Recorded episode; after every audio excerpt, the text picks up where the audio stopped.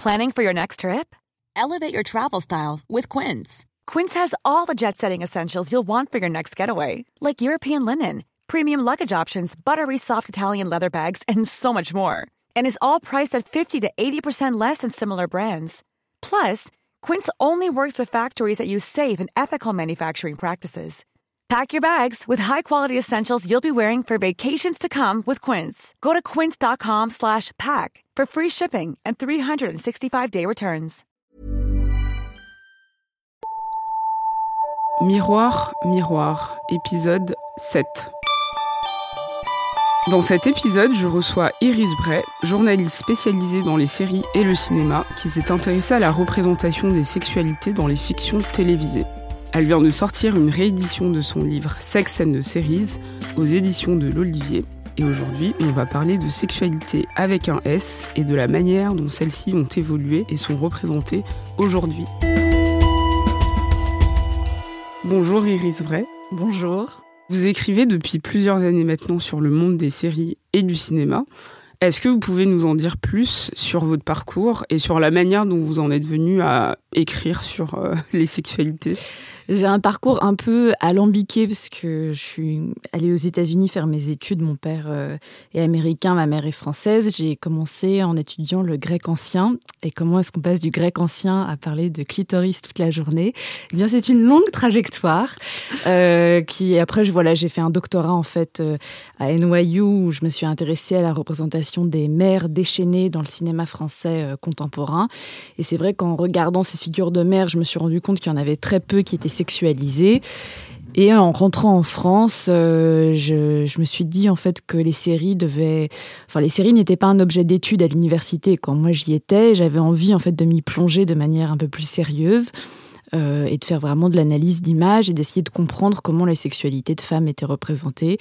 Donc ça a donné lieu à une conférence, puis euh, un, premier livre en 2016 et donc là, c'est la réédition, puisqu'entre 2016 et 2018, il s'est passé énormément de choses. Et voilà, j'ai ajouté plus de 22 séries euh, dans cette édition, et je suis très contente de voir comment les choses ont évolué aussi en deux ans. Et à chaque fois, c'est des séries américaines. Oui, alors j'ai décidé de, de, me consacrer en fait aux séries américaines, puisque moi j'ai une approche... Euh, euh, aussi sociologique. Donc j'analyse euh, euh, une série dans un contexte social et culturel et politique. Et donc c'est très difficile en fait de parler de séries françaises ou anglaises par rapport aux séries américaines parce qu'elles ne sont pas produites dans le même environnement. Donc il n'y a pas les mêmes stéréotypes, par exemple. Euh, donc tout ça, il faut le prendre en compte quand on décrypte une scène pour, pour comprendre en fait dans, quel milieu est-ce que cette scène a surgi. Donc c'est plus facile en fait de, délimiter un champ d'étude à un pays puisque au moins il n'y a pas de contresens possible. Il faut aussi dire qu'il y a très peu de séries françaises qui mettent en scène euh, les sexualités féminines. Donc à vrai dire, je ne pouvais pas écrire un livre euh, sur ça. Quand on pense à la sexualité, on a tendance à oublier que celle-ci est directement liée à la notion du corps. Donc j'aimerais bien savoir, d'après vous, comment la représentation des corps a évolué dans les séries télé?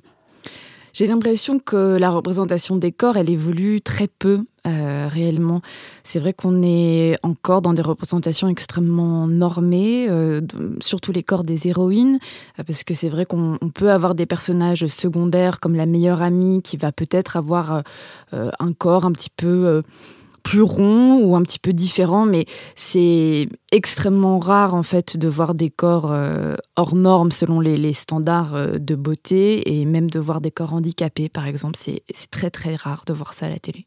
Justement, si on peut voir des seins et des corps féminins, euh, la tendance a été pendant des décennies, comme vous venez de le dire, qu'un seul type de corps qui était plutôt blanc et mince. Mm. Pourquoi il aura fallu attendre les années 2010 à peu près, même s'il y a des exceptions avant, pour voir euh, des corps pluriels, donc je pense à Girls, des corps racisés, je pense à Orange is the New Black et des corps queer et trans. Et là, je pense à Pause. Pourquoi autant de temps? Bah Dans les trois séries que vous, que vous mentionnez, en fait, à chaque fois, c'est quand même des, créateurs qui, et des créatrices, en fait, qui ont pris vraiment les, les choses en main. Donc, euh, Lina Dunham, Jenji Cohen. Et puis pour Pose, en fait, c'est vraiment un des scénaristes. Hein, c'est pas Ryan Murphy, c'est vraiment un des scénaristes qui, qui a voulu, euh, qui lui-même n'est pas trans, mais qui est gay et qui a fait travailler des, des femmes trans. Donc, en fait, tout ça, c'est l'émergence de nouvelles voix dans une industrie qui permet de voir de nouveaux corps. Mais même, en fait, dans Girls, j'ai fait un documentaire, en fait, sur la série et je me suis rendu compte que le personnage qui a le plus de scènes de sexe dans Girls, c'est Marnie. Mm.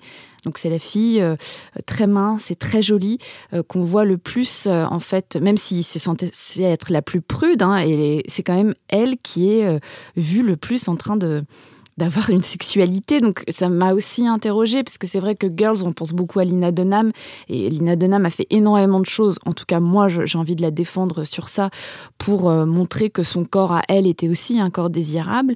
Mais quand on analyse vraiment le nombre de scènes de sexe, c'est quand même Marnie qui en a le plus. Qui en a le plus, Pourquoi? Parce qu'on n'est pas encore prêt à voir... Euh, d'autres types de, décors plus. Euh, en fait, c'est assez dingue quand on voit euh, des, le corps, par exemple, de Lina Dunham euh, ou même dans Empire de Gabron Sidbi. Mm. Et eh ben, en fait, il y a des insultes quoi, qui, qui fusent dès qu'on voit ces corps-là étant étant sexualisé, c'est quelque chose qui visiblement met extrêmement mal à l'aise. Je pense que Lina Dunham, l'agacement que beaucoup de personnes ont pour elle, évidemment, vient du fait que parfois elle dit des choses sur les réseaux sociaux qui sont complètement à l'ouest, mais aussi je pense que son corps dérange profondément. le fait qu'elle le mette en scène comme si c'était euh, une femme faisant une taille 34-36 et étant une bombe, et eh ben en fait on est complètement déstabilisé euh, face à elle et face à ce choix-là, et elle nous force en fait à, à voir son corps et à le voir comme étant beau. Et c'est ressenti comme une violence pour les spectateurs et les spectatrices. Et pourtant, moi, je pense qu'au fil des saisons, on s'habitue à son corps et à la fin on le trouve beau. Donc ça veut dire qu'elle a réussi son pari. C'est-à-dire, ça veut dire mm. que ça fonctionne. Mais je pense qu'il faut avoir énormément de courage parce que ça veut dire que saison après saison, il faut euh, oser se mettre nu devant une caméra mm. euh, et, nous répéter que ça aussi c'est beau. Mm. Même si Lina Dunham, euh, on peut dire que son corps reste quand même dans une certaine dans une certaine norme dans les corps. Euh, on va dire plus voluptueux, mais elle n'est pas euh, vraiment euh, grosse comme par exemple un personnage comme Plum dans Dietland ou comme Kate dans This Is Us. Et là, j'ai l'impression que ces corps-là, donc les corps vraiment gros, on a du mal à les voir dans des sexualités heureuses, bienveillantes, où on va voir les bourrelets, les... Enfin, vraiment, le corps en entier, on, a encore du mal à, à voir ça. Alors qu'à côté, les corps noirs sont peut-être un peu mieux représentés ou plus représentés euh, dans des sexualités heureuses, avec euh, des, des corps noirs qui sont dans, dans une relation sexuelle. Je pense par exemple à Insecure ou euh, à Shonda Rhimes dans toutes ces séries qui, qui met ça en avant. Mais les corps gros, il y a encore beaucoup de... C'est impossible.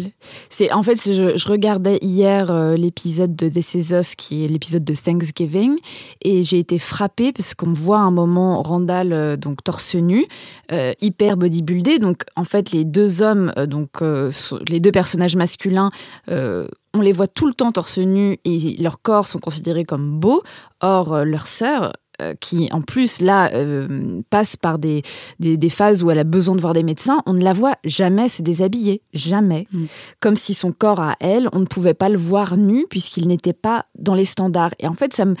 C'est quelque chose qui me frappe parce que j'ai l'impression que This Is Us et ce, est vraiment en train de, de, nous aider à voir plus de choses et à parler notamment d'adoption, des, des choses dont on ne parle jamais. Des questions raciales. Des questions raciales, etc. Et pourtant, sur, euh, sur le corps de, de Kate, euh, il y a un discours qui est fait autour euh, de son poids. Et pourtant, j'ai l'impression que la mise en scène oublie de, de nous montrer que son corps, à elle aussi, peut être Dans votre ouvrage Sex and the Series, on comprend que parler de sexe a toujours été tabou à la télé. Vous expliquez même dans votre livre la manière dont dire le mot vagin est encore en problème en 2018, même dans Grey's Anatomy qui en plus est une série très moderne. Pourquoi le sexe est encore entouré d'un interdit?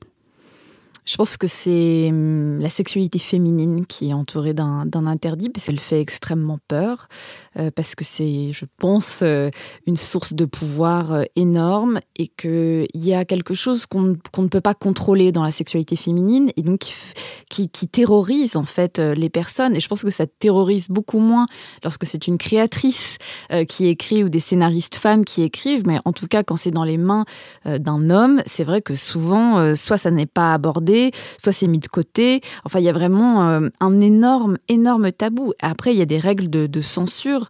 Euh, voilà, pour toutes les, séries qui sont diffusées sur des networks comme euh, ABC, où il y a certains mots qu'on ne peut pas dire. Alors, pourquoi est-ce que le mot vagin, c'est difficile à prononcer alors que le mot pénis beaucoup moins? problème. là, voilà, on touche à, des, à, vraiment des, des, points d'aveuglement et des points de tension culturelle énormes dans la culture américaine, c'est-à-dire que le, enfin, c'est tout simplement le, sexe féminin ne, doit pas être nommé. Or, mm. si on ne nomme pas quelque chose, c'est impossible en fait d'avancer dans les représentations. Mm. On rappelle que ABC c'est une chaîne euh, publique et familiale, voilà. Alors, quand je pense aux séries qui ont changé la donne, moi j'ai immédiatement en, tête Sex and the City, parce que c'est la première fois que je voyais des femmes parler aussi librement de sexe, mais aussi montrer la masturbation féminine comme quelque chose de normal. Mm. Et là, j'ai envie de dire coucou Charlotte. Euh, et pour vous, en quoi cette série a révolutionné le genre des séries dites euh, féminines, entre guillemets? Ben, c'est un peu comme de la chick lit, hein, la littérature faite pour les femmes, mais en même temps, ça, ça, allait beaucoup plus loin parce que toutes les héroïnes euh, de Sex and the City, elles ont du désir et elles prennent en main leur, leur désir. Parce que donc il y a l'épisode où Charlotte s'enferme avec euh, The Rabbit et ne peut pas sortir de sa chambre, mais Miranda a aussi son vibromasseur qu'elle garde dans sa table à côté d'elle, à côté de son lit, et sa femme de ménage qu'il trouve. Euh, Samantha, donc, euh, tout le temps. Euh, donc, donc c'était vraiment ça. Je pense que c'était de, montrer qu'en fait c'était accessible à toutes les femmes, quel que soit en fait leur archétype. je pense que c'était vraiment ça qui était révolutionnaire à ce moment-là, même si la série a été créée par un homme gay et chouronnée par un homme gay. Il y avait beaucoup de femmes dans la salle d'écriture, mais c'est quand même deux hommes gays qui ont réussi à imposer ça à Hollywood. Après, il y a eu des femmes, mais d'abord c'était toujours deux hommes. Dans votre livre, vous vous intéressez à la jouissance des femmes et à la manière dont leur clitoris a voulu être effacé de toutes les œuvres culturelles. Vous dites même, je cite, comme le note la linguiste Luce Irigaray, la femme, elle se touche tout le temps, sans que l'on puisse d'ailleurs le lui interdire, car son sexe est fait de deux lèvres qui s'embrassent continuellement. Selon elle, le sexe féminin, par son anatomie, est un sexe qui ne donne pas à voir. Et vous vous demandez, est-ce que cette impossibilité de la représentation du sexe féminin, en dehors de la pénétration par le sexe masculin, qui empêche la langue française de parler de sexe?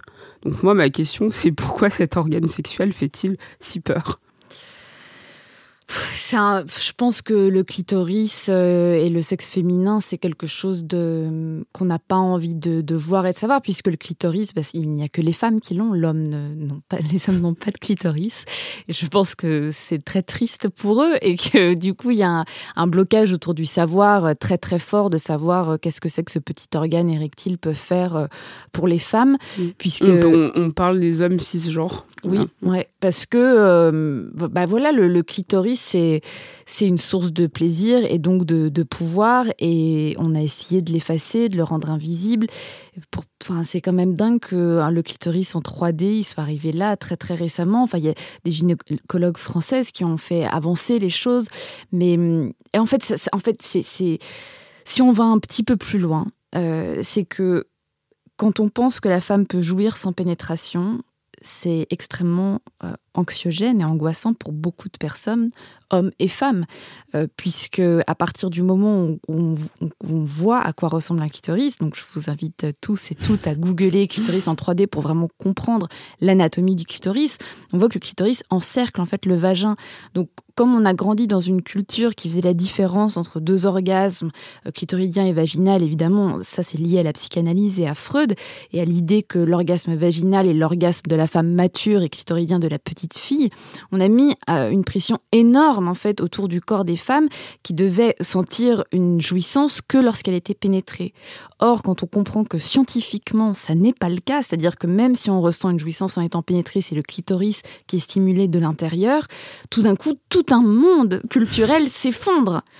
Et du coup, ça engendre aussi la question de comment est-ce qu'on représente ça, puisqu'on s'est habitué à voir des femmes jouir que lorsqu'elles étaient pénétrées. Et donc, si on n'a plus besoin de pénétration, comment est-ce qu'on parle de jouissance et comment est-ce qu'on la représente? D'ailleurs, il y a une série qui en parle très bien, c'est Master of Sex, euh, qui d'ailleurs vous avez consacré un épisode à Virginia dans votre série euh, docu euh, qui est disponible sur OCS. Donc Virginia Johnson est un personnage qui a vraiment existé et qui s'est penché sur l'orgasme féminin. Donc la première à remettre en question ce que vous disiez sur la théorie de Freud. alors c'était une révolution quand même dans le monde sériel. Les critiques étaient vraiment dithyrambiques. Mais c'est pas une série qui a vraiment euh, cartonné et, je suppose qu'il y a même des gens là qui nous écoutent qui ne connaissent pas cette série. Donc pourquoi en fait euh, ça n'a pas marché? Est-ce que le sexe fait-il vraiment vendre? Je pense que le sexe quand il est j'ai envie de dire packagé par des hommes fait beaucoup plus vendre que le sexe lorsqu'il est là pour expliquer quelque chose. Puisque donc c'est à la base des découvertes scientifiques qui sont mises en scène dans Masters of Sex. Donc même si on a quelques scènes de sexe euh, qui montrent Virginia Johnson se masturbant ou faisant l'amour avec des hommes, euh, c'est pas du tout érotique. C'est-à-dire que c'est pas du tout des scènes de sexe qui sont là pour nous exciter ou nous titiller. Elles sont là pour démontrer euh, une analyse scientifique. Donc tout de suite c'est beaucoup moins sexy. Après je pense que bon la série a eu quatre saisons. La dernière saison était quand même un peu plus faible euh, scénaristiquement, même si le sujet euh, est toujours passionnant. Mais ce qui est dingue, en fait, c'est que les travaux de, Master et Johnson, donc, qui ont été vraiment faits dans les années 60, ne soient toujours pas connus euh, aujourd'hui. C'est-à-dire que les découvertes, par exemple, c'est Virginia Johnson qui a découvert qu'une femme pouvait avoir plusieurs orgasmes à la suite. voilà, c'est elle qui a découvert enfin, vraiment l'importance du clitoris donc c'est tout ça en fait, c'est comme si ce savoir-là avait disparu de nos livres et qu'on avait eu besoin des séries pour comprendre l'anatomie des femmes. Comme si les séries finalement pouvaient remplacer nos bouquins de biologie qui continuent en fait à effacer euh, notre anatomie. Dans la nouvelle édition de Sex and the Series, vous laissez une place importante au consentement, puisqu'entre-temps, euh, la vague MeToo est passée par là et a remis en cause les rapports de domination entre les hommes et les femmes. Comment les séries télé ont-elles leur rôle à jouer à ce niveau-là? Je pense que les séries télé ont un énorme rôle à jouer euh, autour du, consentement puisque visiblement c'est un terme qui continue à, poser question. Et je pense que les, je parle beaucoup de 13 Reasons Why euh, dans cette édition du livre, parce que c'est une série qui a eu, connu un succès énorme sur Netflix, qui s'adresse aussi aux ados. Enfin, c'est une série ado et qui prend vraiment cette question euh, en main puisque l'héroïne Hannah euh, euh, s'est suicidée suite à un viol. Et du coup, il y a quand même une déconstruction de qu'est-ce que c'est que le consentement qui me paraît importante puisqu'en fait, qui va avoir cette conversation?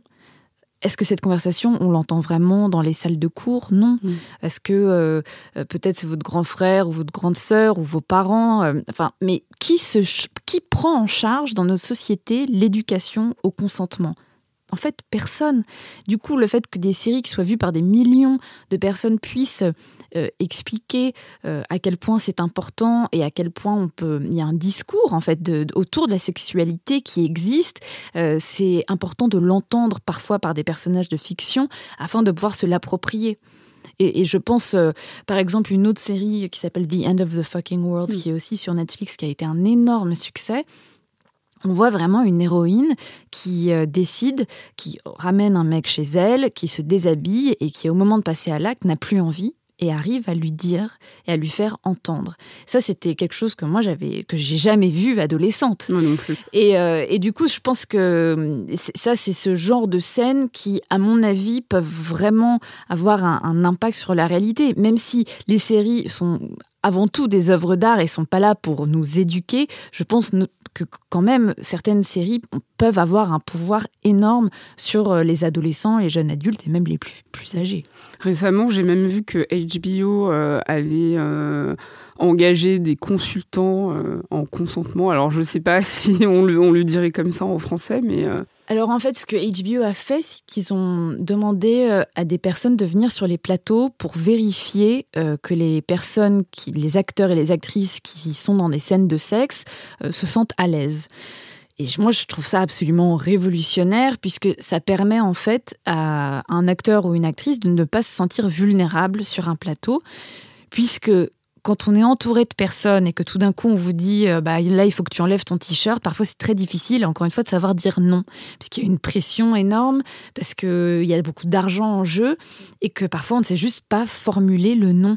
Et donc d'avoir une personne euh, qui soit sur le plateau que pour ça, que pour être sûr que derrière, à la caméra, c'est cadré comme le réalisateur a dit qu'il allait cadrer, que les, le script soit respecté et que la personne, euh, pendant qu'elle est en train de mimer un acte sexuel, ne se sente pas vulnérable ou utilisée, non seulement en fait ça change la dynamique d'un plateau, mais je pense que ça va changer ce qu'on va voir sur nos écrans.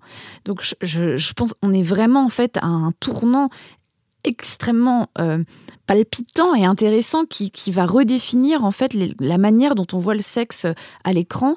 Euh, et voilà, enfin là, moi je pense, comme Bertolucci vient d'être mort, je pensais à Maria Schneider qui sur son film n'a pas ne savait pas qu'une voilà une mode de beurre allait être utilisée dans une scène où elle se fait sodomiser et qui a été traumatisée par ça toute sa vie. Et je me dis voilà s'il y a des ce genre de personnes sur des plateaux, plus jamais ces abus-là vont euh, arriver et, ça va changer en fait les scènes de sexe qu'on va avoir. Et c'est aussi ce qui se passe derrière. Par, exemple, euh, Jeffrey Tambor qui joue euh, donc le personnage de Mora, une femme trans dans la série Transparente, a été viré de la série parce qu'il a été accusé d'agression sexuelle sur l'une de ses assistantes. Euh, et donc, le, donc la réalisatrice a décidé de le virer. Et ça aussi, c'est des choses qui changent. C'est qu'on c'est ce qui se passe derrière mm. la caméra. On n'accepte plus ce genre de comportement.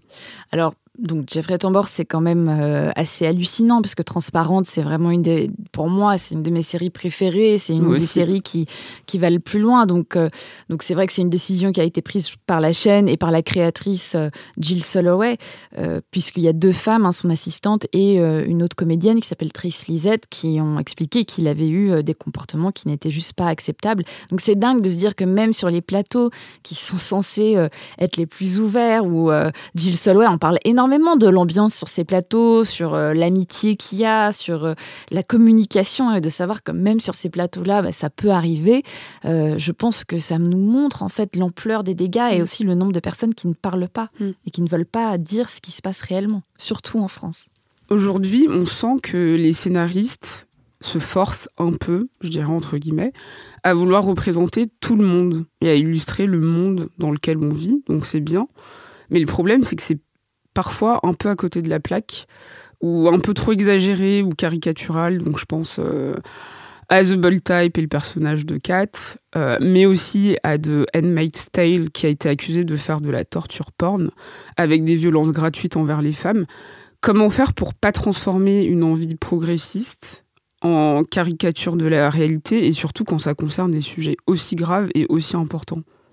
Alors pour The Bold Type, moi, c'est vraiment ce qui m'a le plus agacé, c'était l'épisode en fait sur euh, body inclusive euh, où elles se mettent disant nues pour montrer genre les défauts de leur corps et les défauts c'est genre euh, une cicatrice, c'est genre des taches de rousseur. Enfin, vraiment, c'est quand même. et un bouton.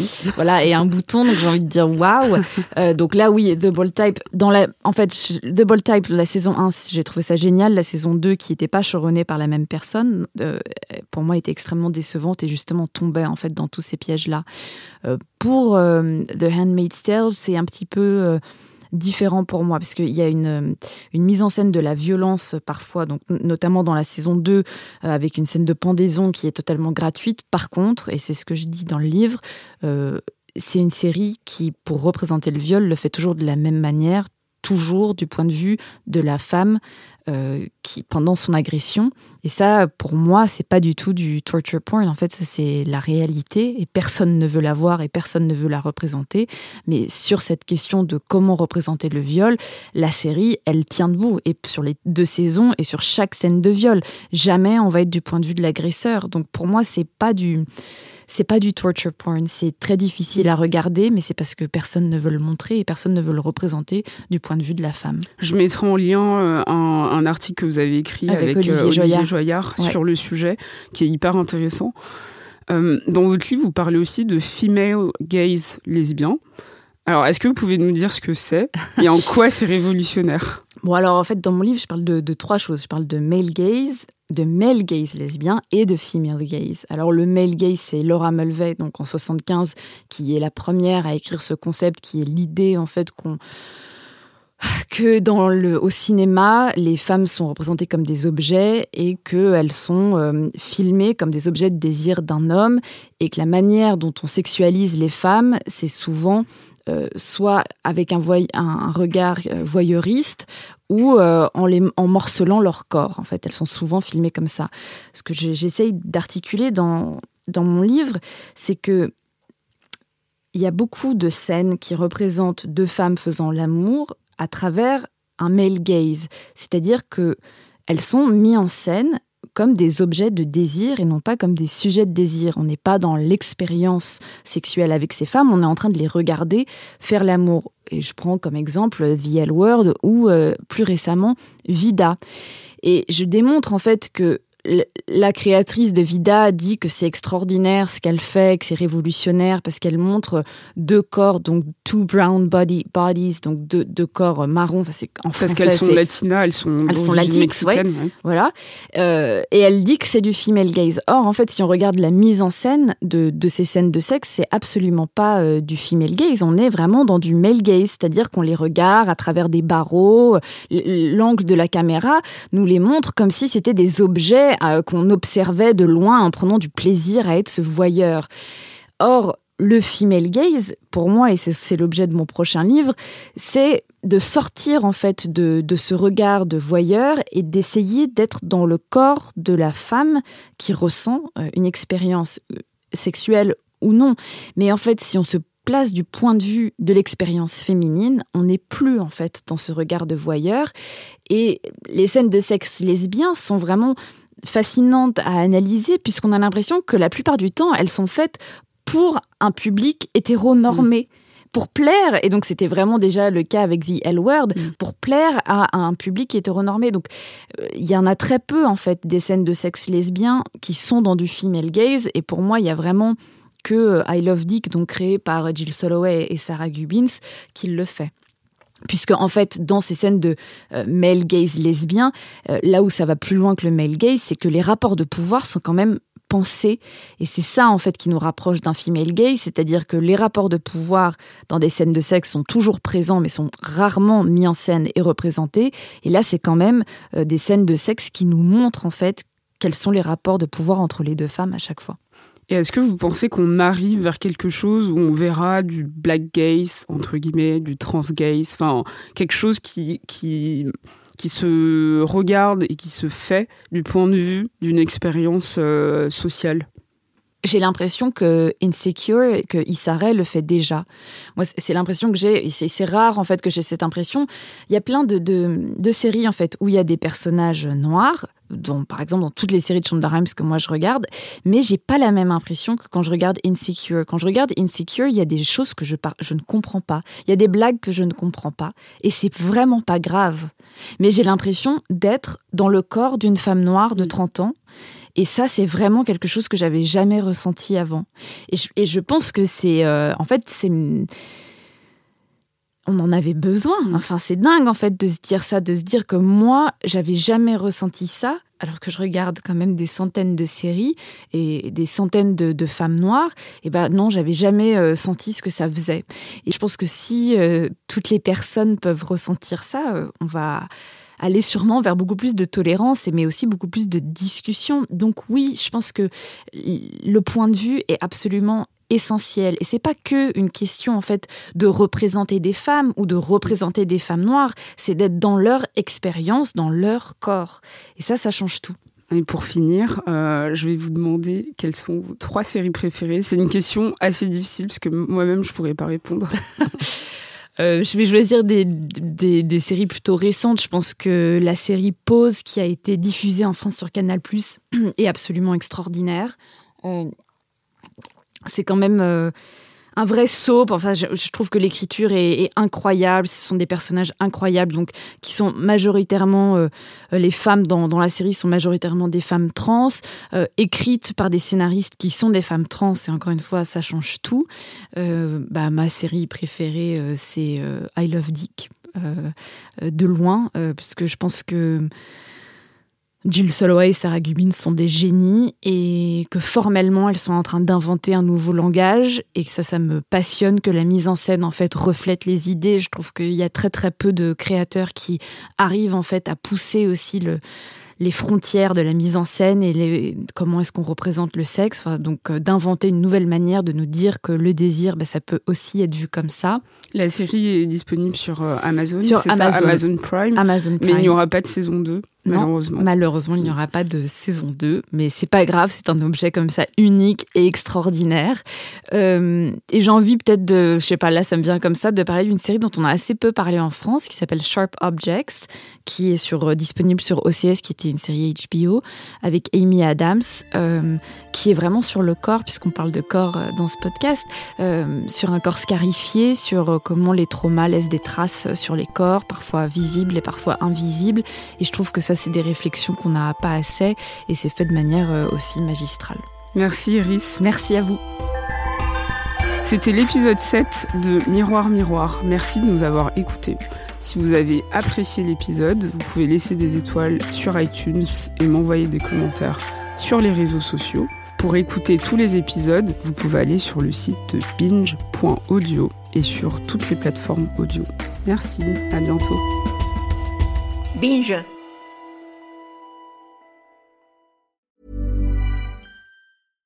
Sick of being upsold at gyms?